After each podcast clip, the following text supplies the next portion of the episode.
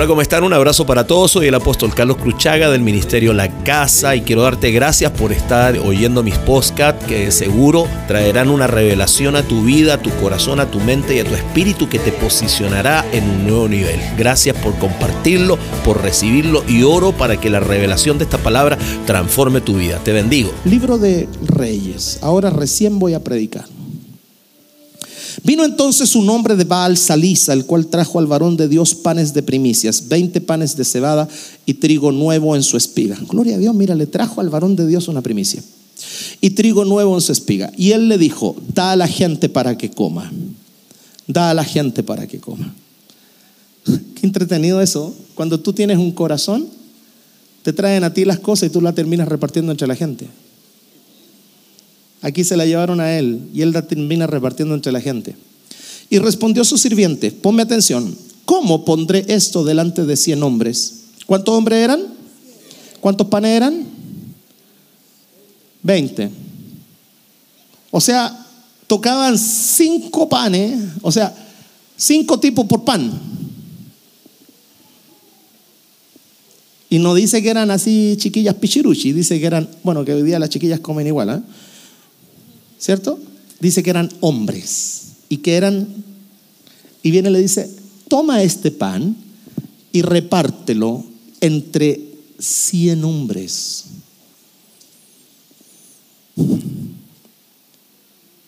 Respondió su sirviente, ¿cómo pondré esto delante de cien hombres?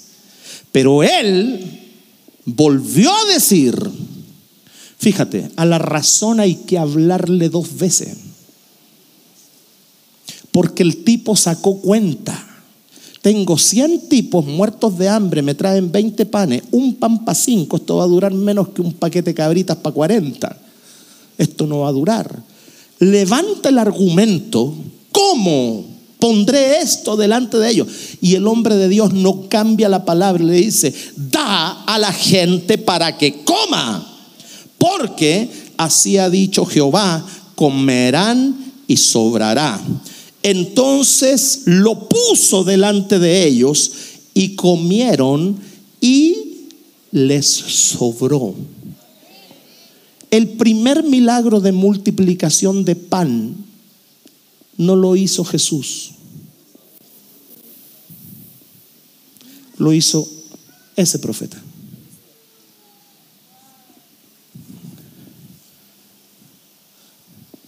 No lo hizo Jesucristo. El primer milagro de multiplicación de pan está en ese pasaje. Nosotros, oh, yo honro a Jesús, gloria a Dios. Jesús lo operó en otra dimensión, pero no fue el primero que lo hizo. El primero lo hizo un profeta. Diga conmigo, en la naturaleza caída ya se pueden lograr milagros. ¿Cuánto más? En la gracia. Ese profeta, muy profeta, ¿eh? pero era naturaleza caída, y multiplicó los panes, porque había una palabra sobre él. Su sirviente levantó cuestionamiento. Gloria a Dios por los hombres que mantenemos nuestra fe, a pesar de que se nos cuestione. Por eso hay ministerios que a veces no prosperan ni florecen, porque nos ponemos muy democráticos. Amamos a la gente, pero no somos democráticos, somos teocráticos. Y avanzamos hacia donde la palabra de Dios dice. Fíjate, ¿qué pasó ahí? ¿Hubo un milagro de multiplicación? ¿Hubo un milagro de reabastecimiento? El pan se multiplicó. Pero ¿dónde conozco la intervención de Dios? Todo lo que Dios reabastece lo hace sobrar.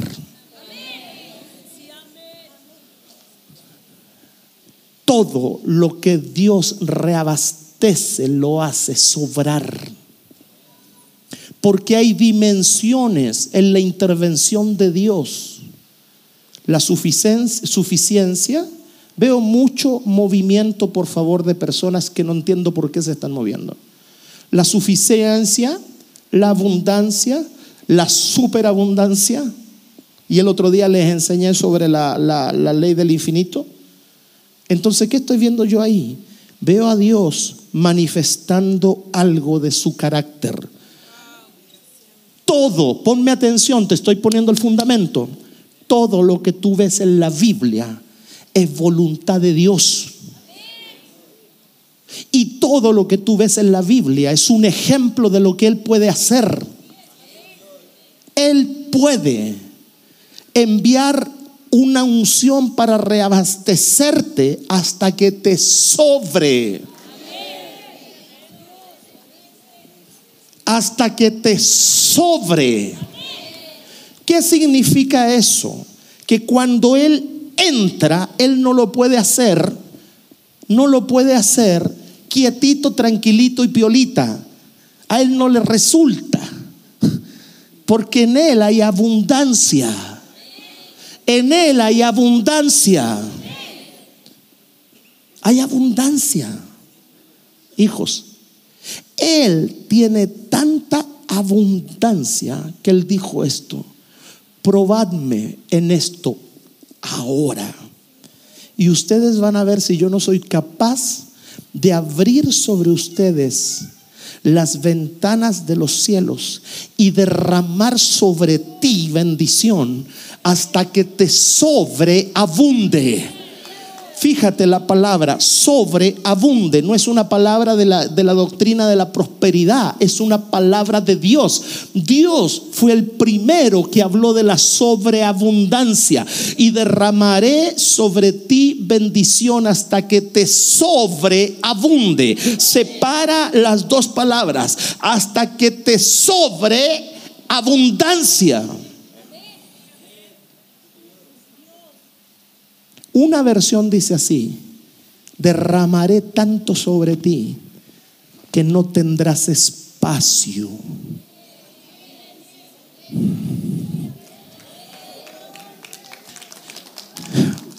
Dios en la escritura revela su carácter.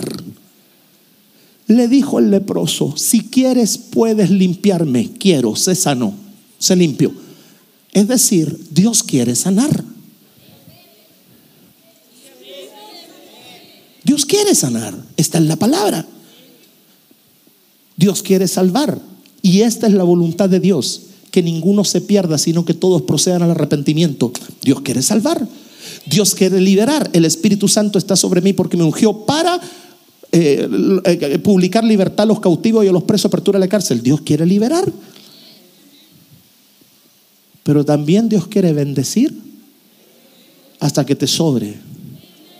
Ahí bajaron los amenes. Esa mentalidad religiosa que tenemos nosotros. A mí me critican y me dicen, usted no predica salvación. No sé desde qué parte empiezan a ver el video. Usted no predica arrepentimiento. Usted no predica esto. Ok. Suponiendo que no lo predique. Estaba ahí perdido te prediqué, te salvamos por el Señor. Te enseñamos santidad, estáis santo. Te enseñamos unción, estáis ungido. Te enseñamos, ¿y ahora qué más?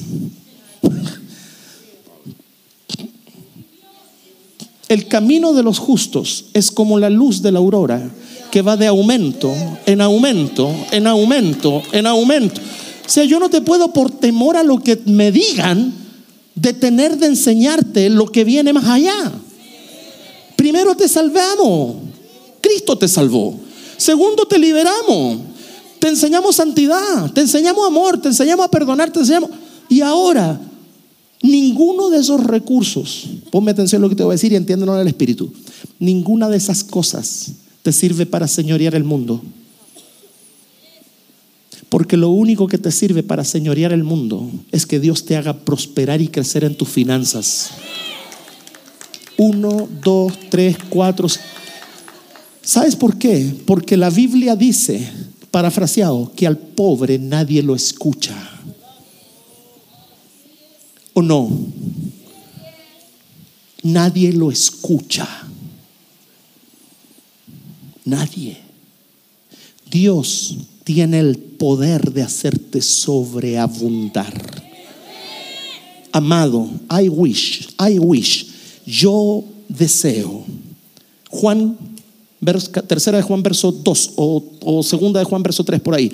Yo deseo que tú seas prosperado en todas las cosas. Prospera en amor, prospera en fe, prospera en unción, prospera en trabajo, prospera en lengua, prospera en lo que queráis. Pero todas las cosas, un día te va a tener que tocar tu área financiera, porque también es parte de tu vida quieras o no quieras, es parte de tu vida. Y la Biblia dice, yo deseo que tú seas prosperado en todas las cosas. O sea, es un deseo de Dios que sus hijos seamos prósperos en todas las cosas. If you don't like I told you, please fight with the word of the Lord. Si no le gusta lo que yo le enseño, por favor pelee con la palabra de Dios. ¿Sabes cuál es, ¿sabes cuál es la, la cabeza de los, de los ricos? No enseñarte sus secretos para prosperar. Ninguno te va a enseñar su secreto para prosperar. ¿Cuál es el corazón de Dios? Posicionarte en su dimensión para que seas próspero en todo. Hablaba ayer con, un mecánico llena las manos de grasa y todo. Y yo le digo, ¿y tú qué estudiaste? Me dice, yo soy ingeniero mecánico. Y yo lo miro, le digo, ¿y estáis todo engrasado, viejo? Porque yo he escuchado que los ingenieros mecánicos no tocan la grasa y todo. Me dice, sí, sí, yo sé eso. Pero una de las cosas que me quedó a mí de lo que me enseñaron es que yo tengo que tener lo mío. Entonces, yo me esfuerzo por tener mi taller y que otros trabajen para mí. ¿Sabe lo que tenía él? Tenía una mentalidad próspera. Manos sucias, pero dinero limpio. Pero él está prosperando por medio de su trabajo. Pero hay algo más alto que eso, la palabra. Pero ¿cómo acceso a ella? Créela. Créela. Dice la Biblia, libro de Isaías 54. Estamos aprendiendo, ¿no? Que nadie se enoje conmigo, por favor. Isaías 54, verso 2. Ensancha el sitio de tu tienda. Ensancha el sitio de tu tienda. Y las cortinas de tus habitaciones sean extendidas. Fíjate, no seas escasa. Estáis leyendo, ¿no? No seas escasa. Diga conmigo, la escasez no es agradable para Dios. Porque Dios está enviando una palabra ahí. Fíjate la palabra. Ensánchate. Pastor, llegué pesando 50, ahora peso 90. ensánchate. Ensánchate. ¿Te das cuenta que en Dios todo tiene que ver con expansión? La Biblia habla de la expansión de los cielos. Todo en Dios tiene que ver con salir de un estado de, angostura e ir a un estado de ensanchamiento. Por eso nuestra conferencia se llama Conferencia Internacional, Rompimiento y Expansión, porque para poder ir a una expansión, primero tiene que haber un rompimiento si no rompo paradigmas, si no rompo formas de pensar, si no rompo religiosidad, si no rompo mis propios derechos, yo no puedo ir a una dimensión de expansión. La Biblia dice, no seas escasa, no seas escasa. Es decir, la escasez es un antidiseño. Porque Dios mete su palabra diciendo esto, no seas escasa. ¿Y sabes dónde empieza la escasez? No en el bolsillo, en la mente. La escasez comienza en la mente, en la mente, aquí, aquí. Dice la Biblia, en el barbecho de los pobres hay abundancia. En el barbecho del pobre hay abundancia de pan, pero se pierde por falta de sabiduría, porque la pobreza viene en la mente, sobre todo en este país donde nos enseñaron desde niños, no hay plata, no se puede, no tengo, no lo puedes lograr, olvídate de esto. ¿Por qué? Porque nos metieron un chip. Conversaba con alguien el otro día que fueron de visita donde un familiar y me decía, es impresionante la mente de pobreza. Están esperando la lista no sé cuánto de la municipalidad para poder ir a la playa. Están esperando no sé cuánto la lista de tal subsidio para que le pongan cerámica a la cocina. Están, tienen muebles picados de toda parte porque espera que le regalen el botado por ahí para ponerlo en la casa. ¿Sabe lo que están haciendo? Están invocando la miseria. Están invocando la esclavitud de la miseria. Están invocando. ¿Sabe por qué? Porque es una cuestión de mente. No importa, no importa todo lo que tenga que esperar. ¿Sabe por qué? Porque el que tiene mentalidad pobre quiere que todos se lo den.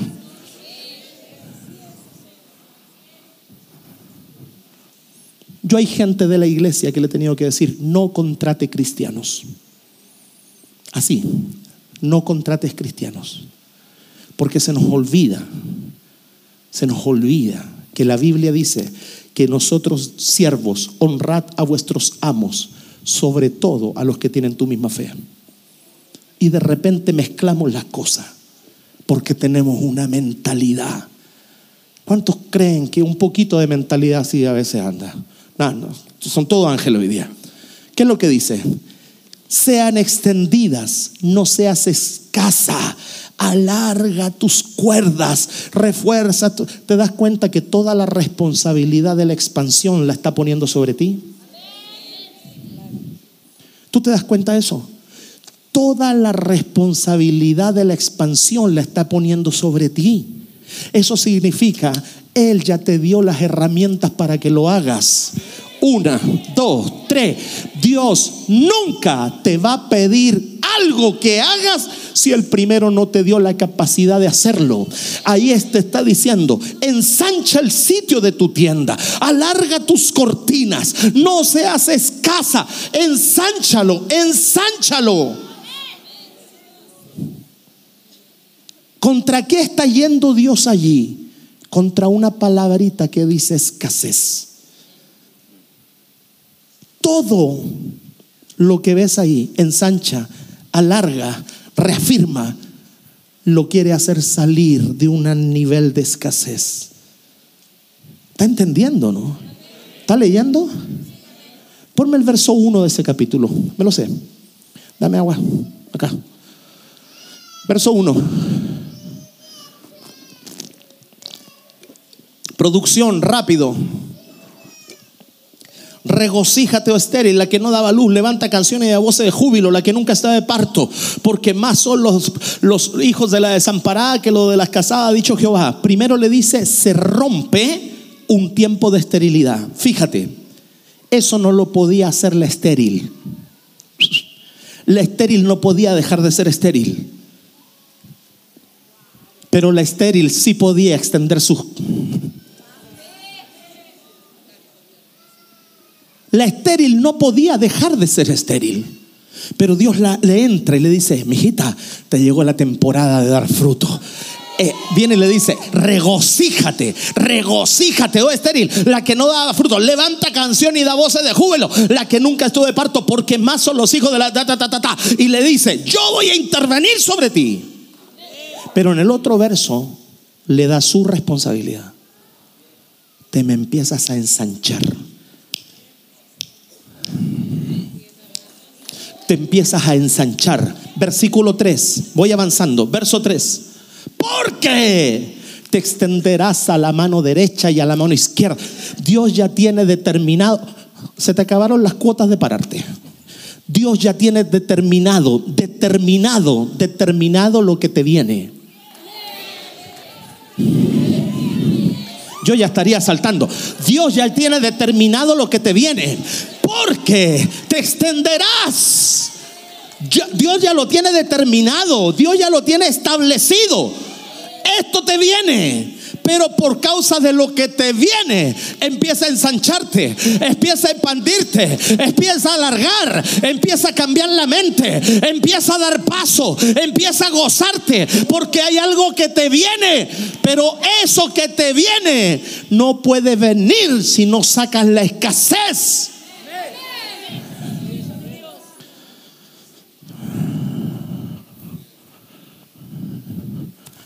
Dios sacó a Israel de Egipto. Frase conocida. Pero nunca pudo sacar a Egipto de Israel. Israel siempre tenía su corazón y su mente pegada en Egipto. Hay mucha gente cristiana que todavía tiene su mente y su corazón pegada al sistema y a la pobreza y a la miseria. Por eso cuando les hablan este tipo de cosas, en vez de recibirla se ofenden. ¿Saben por qué? Porque piensan en esto. Lo único que el pastor le importa es la plata. No, Señor. Lo que a mí me importa es que tu vida vaya de aumento en aumento. Yo he visto jóvenes que pudiendo ser ingenieros, médicos, astronautas, no han podido, y no por capacidad, no han podido porque no ha habido el billete para pagarle a la universidad. Y yo te digo algo, yo no quiero eso para ti. Te vas a extender a la mano derecha y tu descendencia, fíjate, tu descendencia heredará naciones. Fíjate lo que hay detrás. Hay una loca que lo creyó. Fíjate lo que hay de atrás.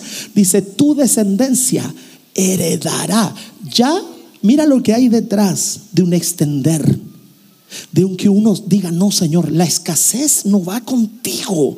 La escasez no va contigo. La escasez no está en tu mente. La escasez no está en tu manera de pensar. La escasez es un antidiseño de tu voluntad. Porque tú estás diciendo ahí en tu palabra que tú quieres que yo la remueva ni siquiera te está diciendo, órame a mí para que yo te la remueva. Dice, tú no seas escasa. Fíjate cómo se remueve la escasez, extendiéndote, alargando, creciendo. ¿Cómo la, remueves? Extendiéndote, alargándote. ¿Usted se podía sentar en las otras sillas? ¿Se podía sentar, depositar su humanidad en las otras sillas? Claro que podía. Pero como yo no tengo una mente escasa, te la cambié. Y fíjate, yo siempre me he sentado en estas acolchaditas bonitas. Yo me podría haber seguido sentando en la silla acolchaditas bonitas el poquito que teníamos, 250. Pero como mi mente no es escasa, renové todas para que tú te sientes. Tú te podías sentar en la otra. Pero cuando hay alguien delante de ti que no tiene escasez en la mente, siempre te va a llevar de gloria en gloria, en gloria, en gloria, en gloria. ¿Está entendiendo lo que te estoy diciendo, no? ¿Cómo se empieza a romper la escasez? Con acciones. ¿Cuáles son las acciones? Extiéndete, alarga, crece, afirma, extiéndete, regocíjate. ¿Sabes lo que está haciendo? Regocija. Ay, que no puedo tener hijos. Ay, que el dinero. Ay, que la pobreza. Ay, ay, ay. Eso no es regocijo. La escasez está pegada ahí. Pero cuando tú empiezas a darle lo contrario, lo contrario, lo contrario, me regocijo, me gozo, celebro, me alegro, profetizo, canto, salto, ofrendo, diezmo, me extiendo, pienso en grande. ¿Sabe lo que está haciendo la escasez? Empieza a tiritar porque te, te tiene que soltar.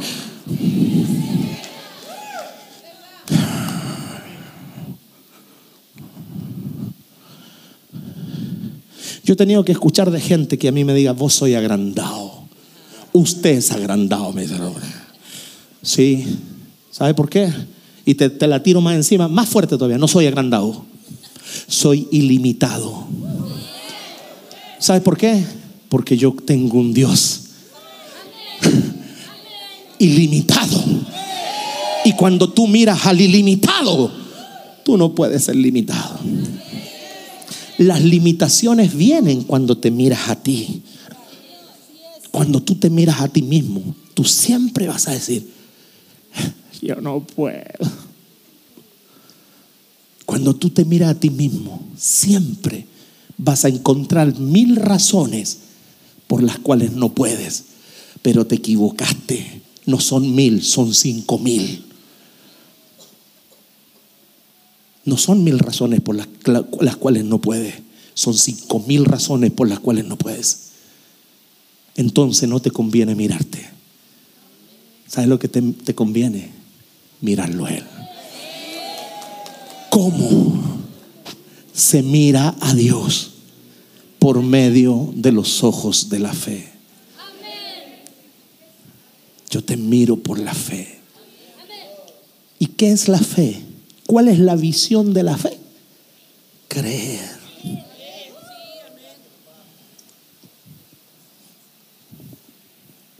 Sencillo. Diga, no seas escasa.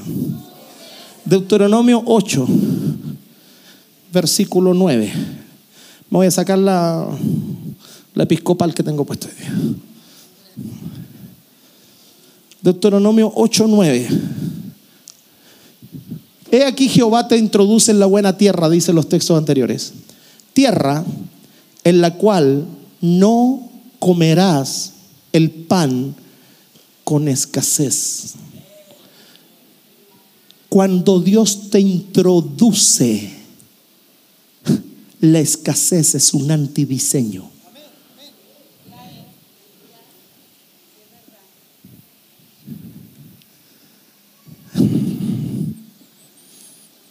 Cuando Dios te introduce, fíjate, y no dice Dios te hace entrar, dice te introduce.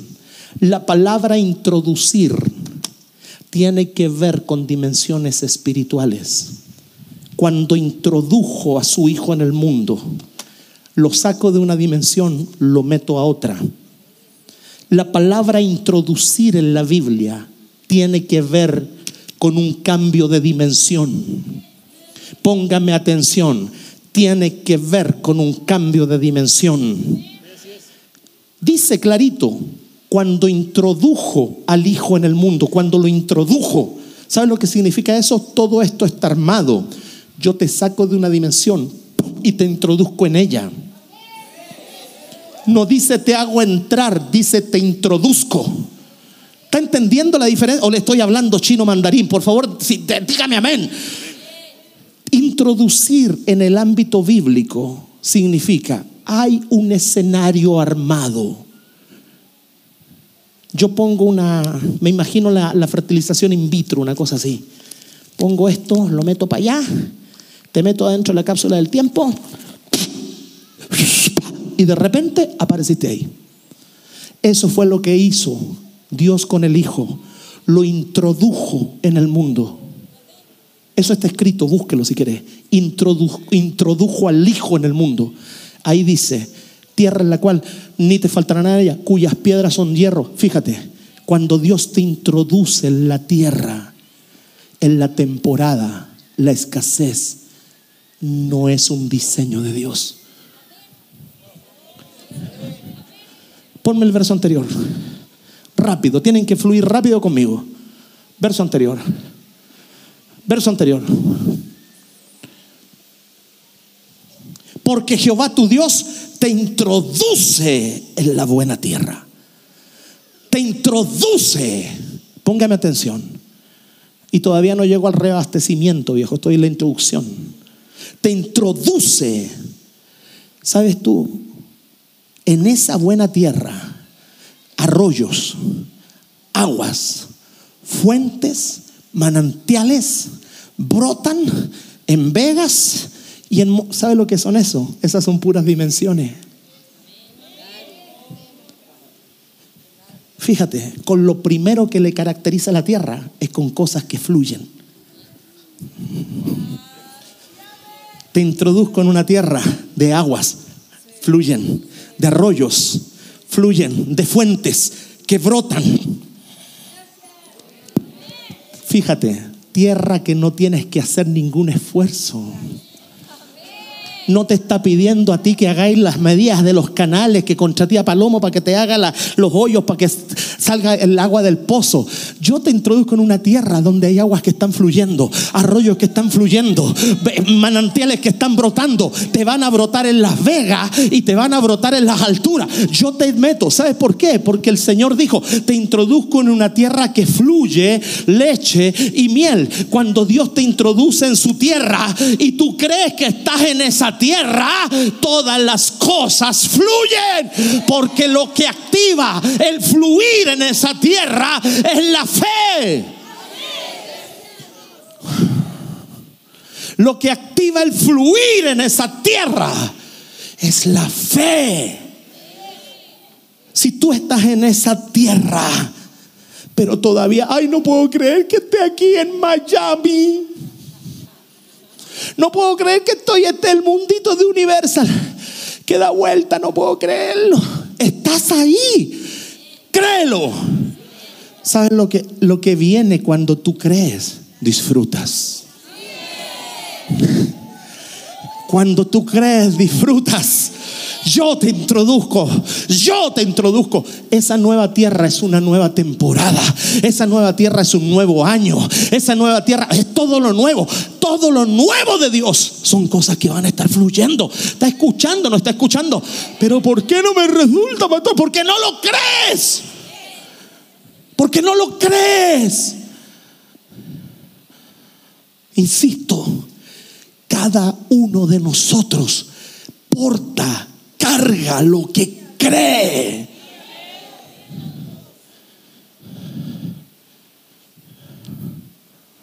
Dice, fluye. Ponme el verso 3 donde estábamos delante, el verso, ya no sé cuál es. El verso 9. Dame agua, agua. Tierra en la cual no comerás el pan con escasez.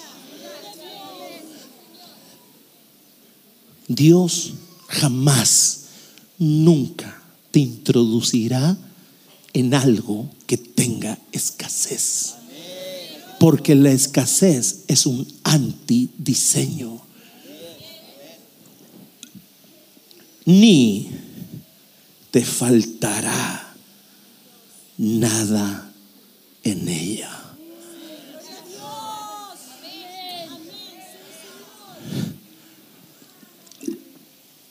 Ni te faltará nada en ella. Donde usted ande le falta, pero en la tierra donde Dios te introduce, nada falta. The Lord is my shepherd. El Señor es mi pastor. Nada me faltará. El, junto aguas de estrés, úlceras inflamadas, colon irritable, horas extra, migraña, eh, pesadilla, insomnio, me hará medio un poco descansar.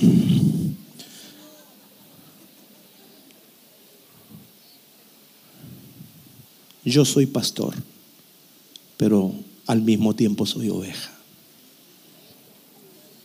Él es mi pastor. Cuando Él es mi pastor, nada me faltará. Nada me faltará. Toda área de tu vida donde hay escasez, simplemente es porque Jehová no puede pastorear esa área aún. No está siendo oveja, está siendo cabra. Son parecidas, pero no son iguales. Porque la cabra siempre quiere ir para donde se le ocurre. La cabra, ¿cómo la que? La, no, después te lo mandar. La cabra siempre quiere ir para donde se le ocurre, siempre quiere hacer lo que ella quiere, siempre tiene su opinión de las cosas y su interpretación de las cosas. Son parecidas, pero no son iguales, porque la oveja confía en la voz de su pastor la oveja cree. Jesús dijo, yo soy la puerta de las ovejas. ¿Sabe por qué dijo la puerta de las ovejas? Porque eh, allá en el Antiguo Oriente cuando llevaban las ovejas en las noches y los pastores no tenían lugar, la acomodaban entre las zarzamoras, en cualquier lugar que encontraban y ellos se ponían como puerta. Ellos dormían en el espacio donde tenía que ser la puerta. Entonces cualquier animal que quería entrar tenía que pasar por sobre él.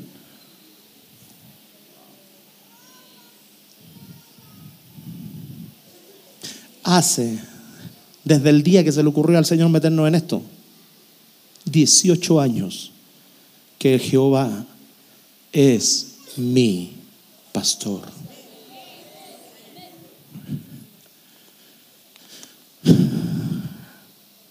La palabra escasez. Estoy ahí, son cuatro hojas. ¿Qué tal si doy la segunda parte a la tarde? Van a venir. Fíjate, ese amén es porque vaya a venir.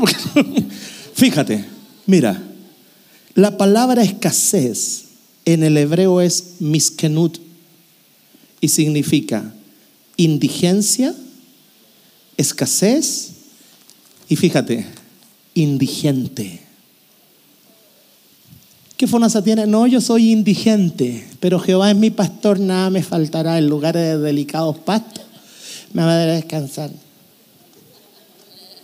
Pero me clasificaron con que soy indigente. Es que ¿sabe por qué? Mire, no, no, yo no soy indigente. Mi marido gana un buen sueldo. Pero como en la municipalidad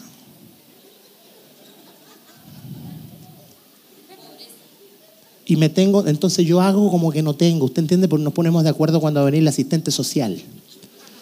Y el día que el asistente social viene por el subsidio, nos vamos todos a meter a la casa de una tía y engrupimos al asistente social como que todos nosotros vivimos ahí para que nos den el subsidio.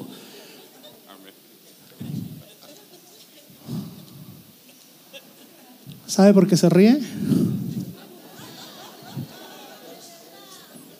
¿Sabe por qué se ríe, no? ¿Sabe cómo se llama ese espíritu? El espíritu de los gabaonitas. Está escrito. Los gabaonitas dijeron, pongamos ropas viejas sobre nosotros. Agarremos cueros de vino resecos y mohosos. Agarremos pan mohoso. Pongamos zapatos rotos y vamos al campamento de los hebreos y digámosle que venimos de muy lejos desde hace mucho tiempo. Vistámonos de pobres. Así hay gente que se está vendiendo la indigencia.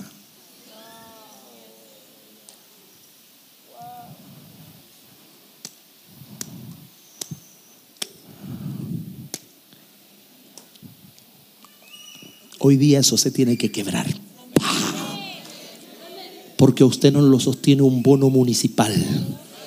A usted no lo va a sostener un bono de gobierno a usted no lo va a prosperar que le pongan la cerámica de la cocina después de 10 meses de estar esperando. Lo que a usted le va a bendecir y prosperar es que usted crea, confiese, viva, ora, agradezca, celebre la palabra de Dios, la crea y diga, Señor, en mi vida hoy día yo determino sacar la escasez de mi vida, de mi mente.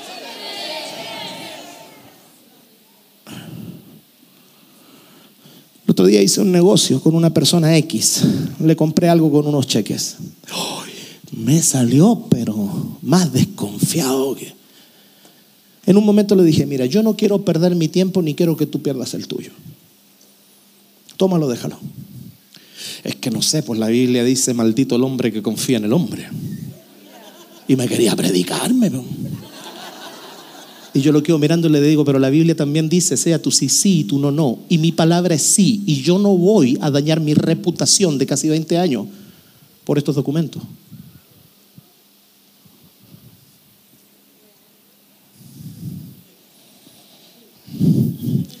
Y le dije, te traje a mi oficina para que tú veas quién soy. Porque mi testimonio pesa más que ese cheque.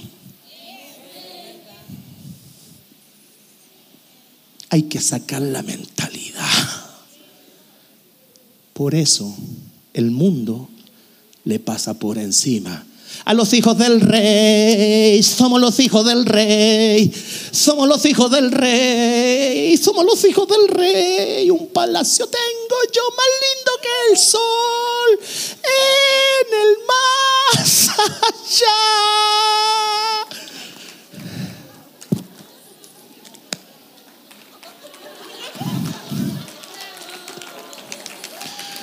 Cambia tu manera de pensar y cambiará tu manera de vivir. Cambia tu manera de pensar y cambiará tu manera de vivir. Iglesia, la escasez es un antidiseño.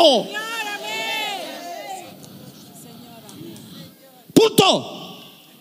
Punto. Te lo dice un miserable que llegó a segundo medio. Si usted tiene un título de cuarto medio, usted es más que yo en el área de los estudios. Si usted tiene un diplomado, usted es charrabababacita. Y si usted tiene un VIP, un miripí o un tiritití, como se llaman todos esos títulos, usted es digno de alabanza. Te lo dice un ignorante que llegó a segundo año medio. Cree que hay un Dios que tiene el poder de tomar la vida de un hombre, de una mujer que le cree y sacarlo de la escasez a la bendición de una tierra donde todas las cosas van a fluir. Pastor, ¿y qué tengo que hacer? Dejo de estudiar y me transformo. Ese, no entiende ni te faltará nada. ¿Cuántos quieren que le falte? Ah, que le falta el despistado que te mete la mente donde no va. Deuteronomio, capítulo 28, verso 11. ¿Está recibiendo, pastor? Y esto se lo tienen que transmitir a su gente. Pero antes de transmitirlo, siempre deben vivirlo, vivirlo, vivirlo, vivirlo, vivirlo, vivirlo. Te voy a soltar algo que lo solté una vez. Solo se supo cuánto, cuán rico era David el día que lo ofrendó. Solo se supo cuánto tenía David el día que ofrendó. Porque él dijo, de mi tesoro personal. ¡Oh! Uno dice con bendición de la cuenta corriente y la línea de crédito.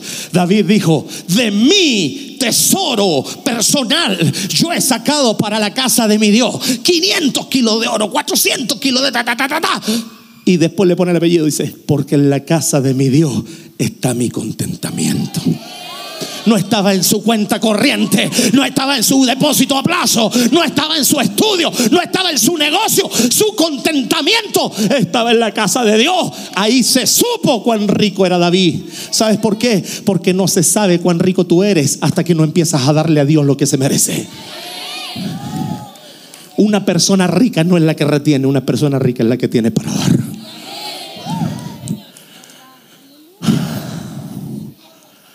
¿Dónde estoy? Deuteronomio. Y todavía no entro a la ley de la reposición. Todavía no entro. Porque esto me apasiona. Que tú creas. ¿Sabe por qué? Porque esta es nuestra herencia. Eres nuestra herencia, más que suficiente. esto, Cristo murió para esto. Cristo murió para con su sangre sellar esto. Y con su resurrección demostrar que era verdad. Te lo digo otra vez, Cristo murió para con su sangre sellarlo y con su resurrección demostrar que todo lo que dijo era verdad.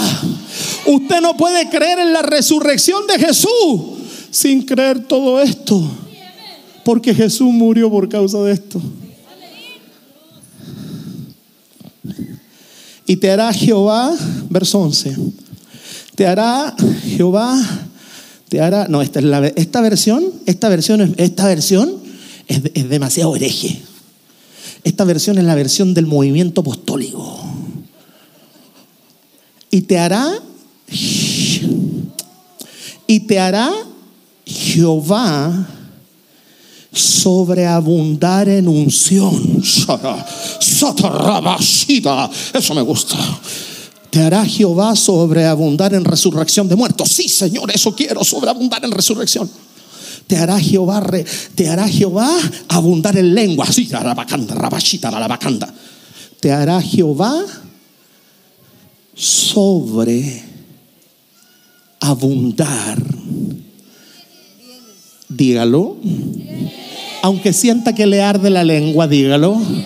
Aunque sienta que se le sueltan las, los gutaperches de los, los dientes, dígalo. Y te hará Jehová sobreabundar en bienes.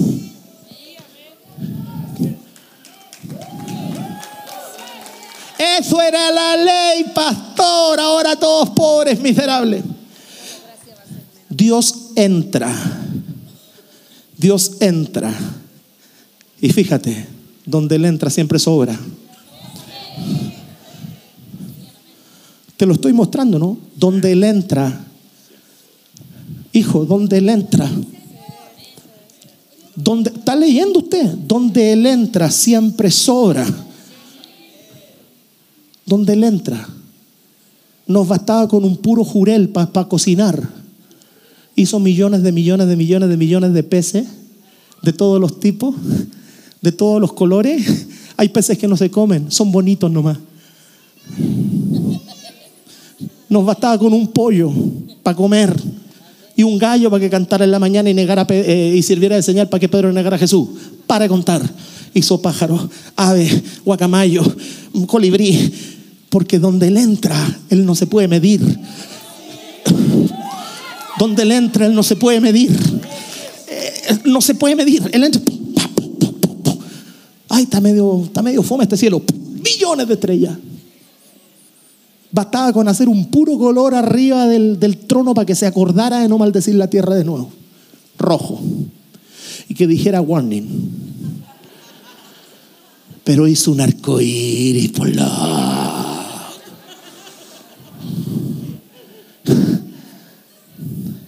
Voy a hacer un mar ahí adelante. Voy a hacerlo de cristal. Voy a pavimentar mi ciudad.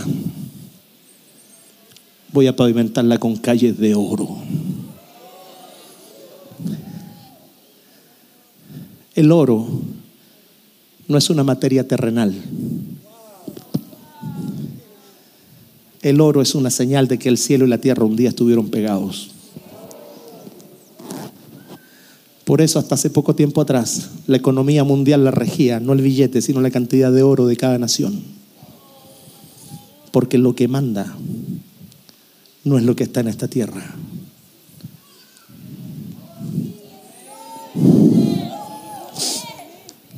Por eso el oro te llama tanto la atención. ¿Sabes por qué el oro llama la atención más que el platino? ¿Sabes por qué? Porque es nuestra naturaleza.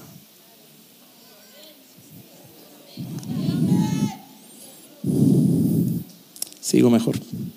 Y Jehová te hará sobreabundar en bienes, en el fruto de tu vientre, en el fruto de tu bestia. En el fruto de tu, de tu bestia, en el fruto de tu tierra. Fíjate, cuando Él entra, todo va a fructificar. Yo te haré fructificar en bienes, pero no solamente en bienes, fruto, fruto de bestia, fruto de animales, fruto de esto. Fruto. Ah, súbanse los músicos, creo que ya se me están durmiendo. Fruto, fruto, fruto, fruto, fruto, fruto, fruto, fruto, fruto, fruto. Donde Él entra, fíjate, la escasez sale. Tú lo estás leyendo, ¿no? No te sientas mal de tener tres casas si podéis tener diez telas. No te andes justificando por tener cinco autos si podéis tener diez telos. Pero entiende que va a llegar el día en que Dios te va a pedir de las cinco casas dos, te va a pedir de los veinte autos tres. ¿Y sabe por qué te los va a pedir? Porque quiere que le hagas espacio para lo nuevo que te viene. De gloria a Dios, diga amén, diga gloria a Dios. No se justifique por ser bendecido, ni tampoco sienta tristeza por todavía no entrar en el ciclo. Crea que Dios lo va a hacer. Pastor, todo lo que tengo me lo he ganado con el sudor de mi frente. Sí, no lo dudo. Pero ese sudorcito ni siquiera lo produjiste tú. ¿Qué es eso? Dios le dio a tu cuerpo la capacidad de sudar para enfriar tu cuerpo, para que no te mueras. Me lo gané con el sudor de mi frente. Sí, pero si no fuera por ese sudor que enfría tu cuerpo, ni siquiera estaría vivo. Todo se lo debemos a Él. Nunca te justifique. Es más, cuando tengas bendición, compártela. Compártela. El otro día se hizo una petición por internet, un dinero que había que juntar. La primera en mandar la ofrenda fue mi esposa. Y Dios va a prosperar tus ofrendas. ¿Sabes por qué? Porque tú, tú bendices a Dios solo con cheques. Y le estás dando a Dios primicia de tu cuenta corriente, de tu cuenta corriente. Y Dios te la va a prosperar y te la va a hacer crecer en sobreabundancia. Pero cuando usted tenga, comparta. Esa hermana, párate hija, párate. Venga para acá. Y usted nunca diga yo no tengo para compartir. Esta hermana a mí no me trajo 300 lucas de ofrenda de honra. A mí no me trajo dos millones de pesos, no me regaló un auto. Me ha hecho dos veces conejo al escabeche, eh, eh, al jugo. Y el último conejo nos lo trajo en una ollita recién hecho calentito con papitas. ¿Sabes por qué? Porque la gente a veces se, excusa de no poder dar porque no tiene. Ella no me trajo dinero. Ella me trajo unos conejos que los mató y los cocinó y los preparó y me los trajo. Gracias.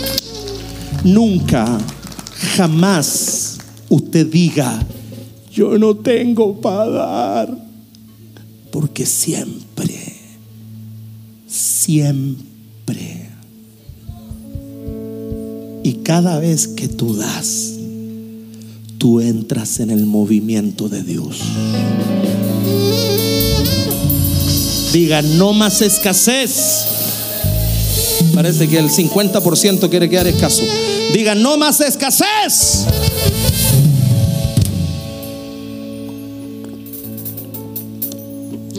Te hará sobreabundar en el fruto, en el fruto, en el fruto, en el fruto, en el fruto, en el fruto, en el fruto. Voy a concluir la primera parte. No, la introducción. Me quedan 26 minutos. Cinco cosas Dios tiene el poder de reabastecerte. Una de las primeras cosas se llama las fuerzas. ¿Cuántos necesitan que Dios le reabastezca las fuerzas? ¿Cómo comenzaste el año? Parece que yo tenía incendio esperándome este año, así como que disfruté el puro primero de enero, el 2 de enero ya empezaron a caer los incendios, viejo. De extintores de todos los portes industriales, para pagar químicos, para pagar madera. ¿Qué necesito? Que Dios me reabastezca mis fuerzas. Tú no puedes disfrutar de la bendición sin tener fuerzas para hacerlo. Un día, al lado de mi, de mi, en ese tiempo tenía una Ford Expedition, se me instala un Jaguar. El auto, no el mono, no el gato que se come, no, un Jaguar, un auto. Jaguar. Jaguar, hermano, Jaguar. Costaba como 40 palos el auto. Lindo. Yo lo miré así. ¿Usted se ha dado cuenta que siempre que uno ve un auto lindo, mira el auto, después busca el chofer? ¿Te has dado cuenta, no? Así como, mira el auto, después mira el chofer, así como para ver si es un amigo mío. Ah, amigo. Y lo veo ahí, 40 palos el auto, bonito. No lo juzgué, no lo ataqué ni nada, pero cuando alguien ve a un hombre de Dios bendecido, lo Yo manejo un cacharro del año 77. Para que ya no me disparen más. Un Chevrolet Camaro año 77 de colección.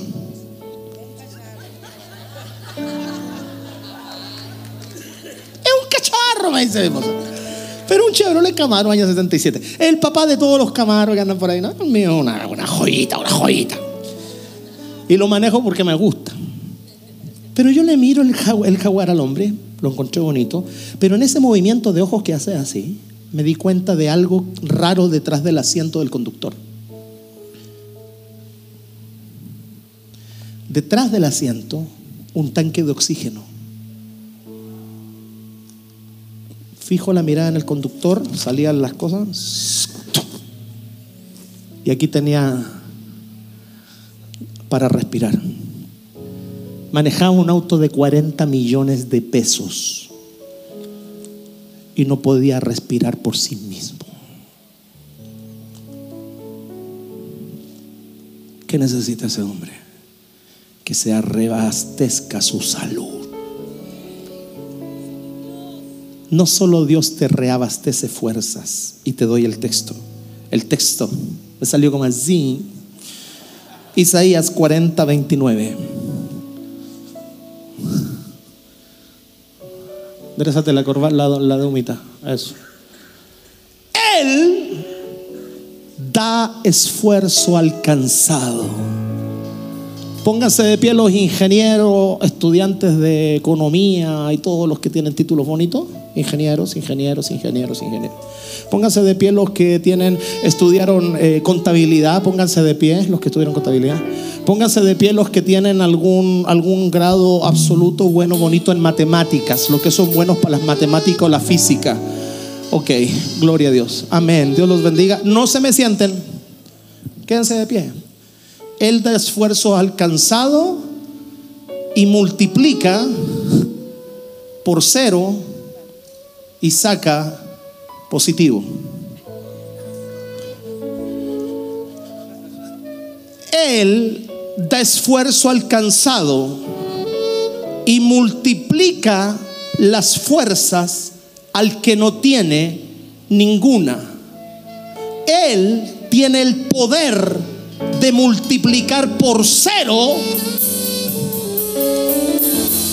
Él tiene el poder de multiplicar por cero y sacar resultado positivo. Él dice, yo soy el Dios que multiplica por cero y saca positivo. Yo le multiplico por cero las fuerzas al que no tiene ninguna. Yo multiplico por cero y saco positivo. Porque yo soy Dios de lo imposible. Grite. Siéntese. A ver. La matemática dice 0 por 437 mil millones 347 mil 228. Y Dios dice cero conmigo.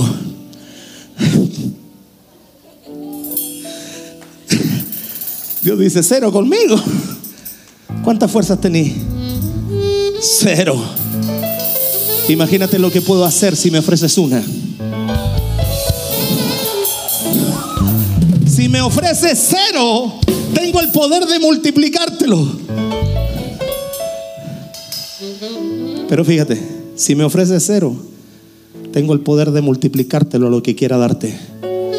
Si me ofreces tú uno o dos o tres, tú me dices por cuánto te lo multiplico. No la agarraste. Si no tienes nada, yo tengo el poder de darte, pero a lo que yo quiero. Pero si tú me dices, tengo uno, me estás diciendo lo que para arriba, ¿cuánto quieres?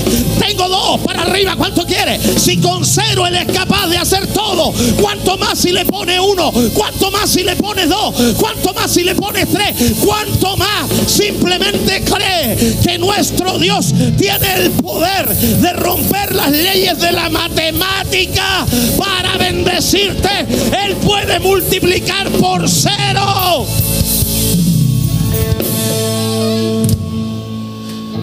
y en Él jamás se suma. En Él se multiplica. Todo en Él es multiplicar. Multiplicaos, llenan la tierra y puso los peces para que se multipliquen. Multiplicaos, multiplicaos. multi- ¿Sabe por qué? Porque Él dice: Yo no quiero perder tiempo sumándote uno más uno más uno más uno. Yo quiero que ese uno multiplicártelo por miles, ciento. Él tiene el poder de multiplicar el todo, todo, todo, todo, todo lo multiplica. Donde Él entra sale la escasez. Donde Él entra salen los números negativos. Donde Él entra sale todo aquello que no fluye. Porque Él tiene el poder de multiplicarlo todo. Todo, todo, todo, todo, todo, todo.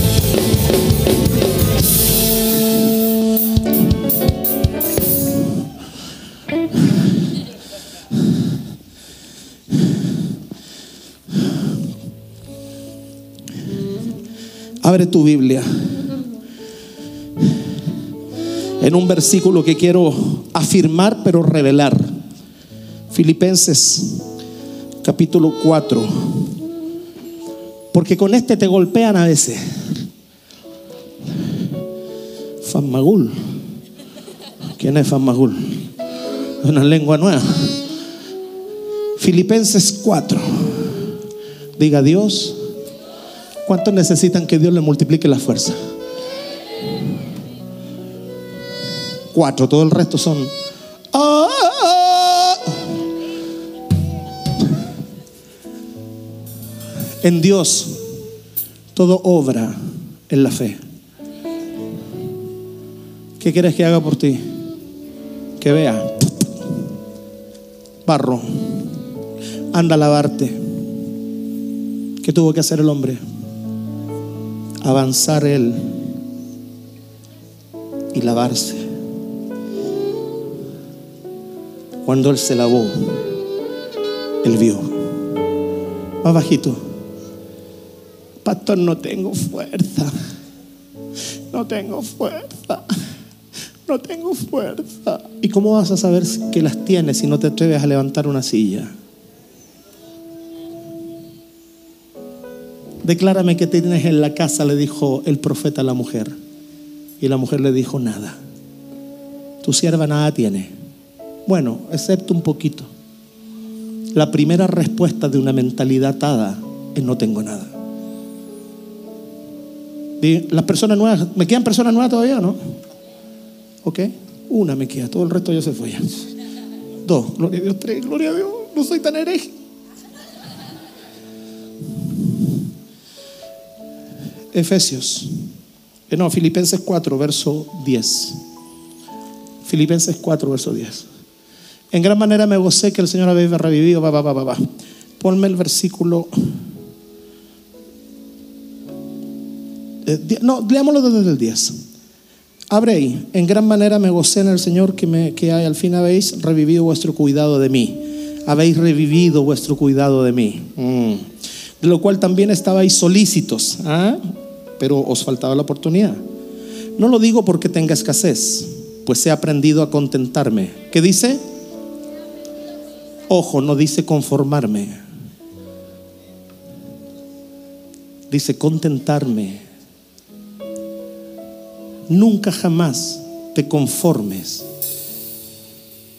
a un estado. Dice, he aprendido a contentarme. Hijo, avance los versos. He aprendido a contentarme cualquiera sea mi situación. Sé vivir humildemente y sé tener abundancia. En todo y por todo estoy enseñado, así para estar saciado como para tener hambre, así para tener abundancia como para padecer necesidad. Si usted no me agarra esto, no entiende nada. Diga conmigo, tener abundancia. Y diga ahora, padecer necesidad. Digo otra vez, tener abundancia, padecer necesidad. Son dos verbos. Uno es el verbo tener Y el otro es el verbo padecer. No dice tener abundancia y tener necesidad. Dice tener abundancia y padecer. Son dos verbos diferentes. La mentalidad canuta te enseña que si el apóstol Pablo, pero yo te voy a abrir lo que ahí dice. Me encanta. La palabra padecer en el griego original significa atravesar adversidad. Atravesar adversidad. Pónganse aquí cuatro varones mirando hacia acá, así como una muralla, una muralla. Esa es fila india, hijo muralla. Gloria a Dios. Señor. Muralla, fila india. Muralla, fila india. Fila india, muralla. Imagina, hagan un círculo. No, aquí ya, no, quédense.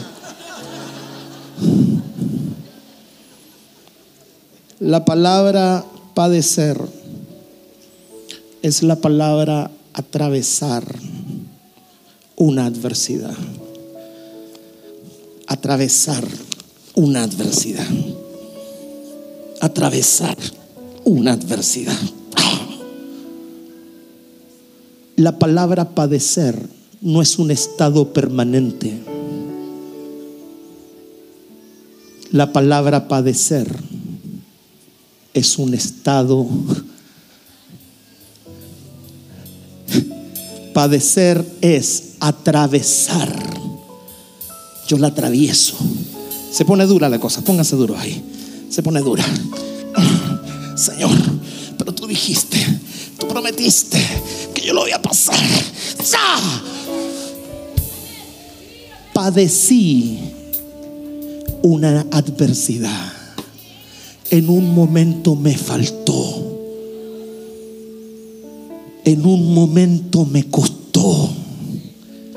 En un momento se me puso cuesta arriba. Pero la pasé. Un día, un niño, chamullo pastoral, página 24, vio que del capullo estaba saliendo una mariposa. Una mariposa media gordita. ¿Cuál de la? Este que anda de rosadito. Una mariposa media gordita. Pongan ustedes, pónganse como capullo ahora. Redondito así. Metamos la mariposa al medio. Entonces el niño vio que la mariposa estaba saliendo del capullito, pero no podía, le costaba salir. Entonces el niño la pensó y dice, bueno, démosle una ayudadita a la mariposa. La mariposa no podía. Había un hoyito, estaba asomando la cabecita, pero no podía. Bueno, eh, por la fe la cabecita. pero no podía. Ah, va, asoma la cabecita. Entonces el niño, al ver el sufrimiento fetal de la mariposa, cortó el capullo. Salió la mariposa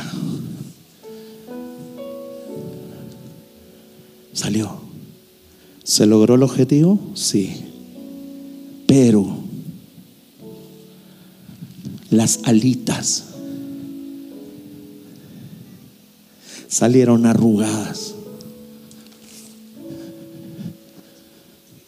Porque el proceso de salir a presión tenía un objetivo, que las alas se tiren.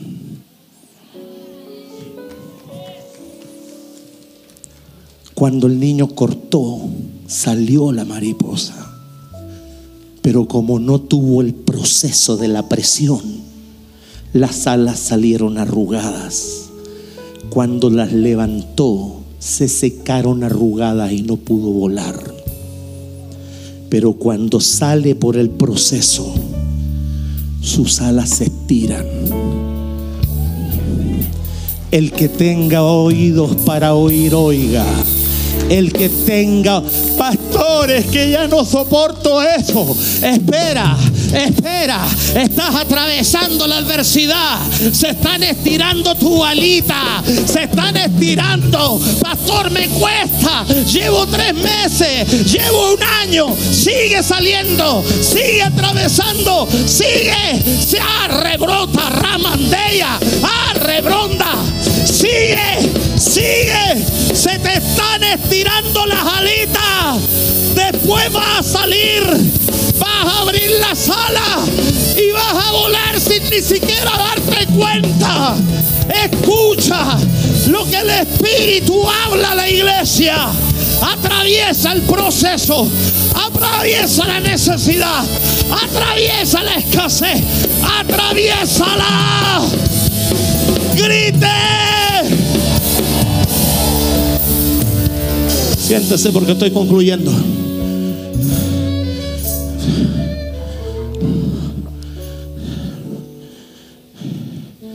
Yo no desconozco que padecemos necesidad. Yo no desconozco que hay momentos donde las cosas se ponen feas. O solo a mí me ha pasado.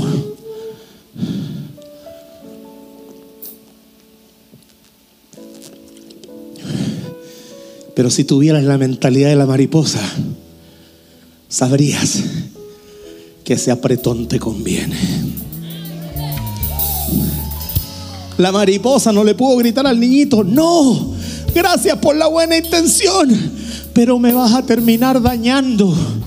Déjame pasar mi proceso, porque yo sé que esto me conviene, porque entré en este proceso siendo un gusano, ahora soy una mariposa deja que se complete. Porque ciertamente te digo que el que comenzó en vosotros la buena obra, el que comenzó en vosotros la buena obra, será fiel en completarla. Si Él comenzó la buena obra en ti, si Él comenzó el llamado en ti, si Él comenzó a manifestarse en ti, pasa el proceso, atraviesa la adversidad, atraviésala con contentamiento. El apóstol Pablo dijo, he aprendido a contentarme, no te conforme al estado, pero no te quejes. Alaba, adora, glorifica, porque lo que se viene es mayor, lo que se viene es más grande, lo que se viene es más poderoso. Pero atraviésalo, atraviésalo, atraviésalo, atraviesa la adversidad, atraviesa el problema, atraviésalo. Grite amén.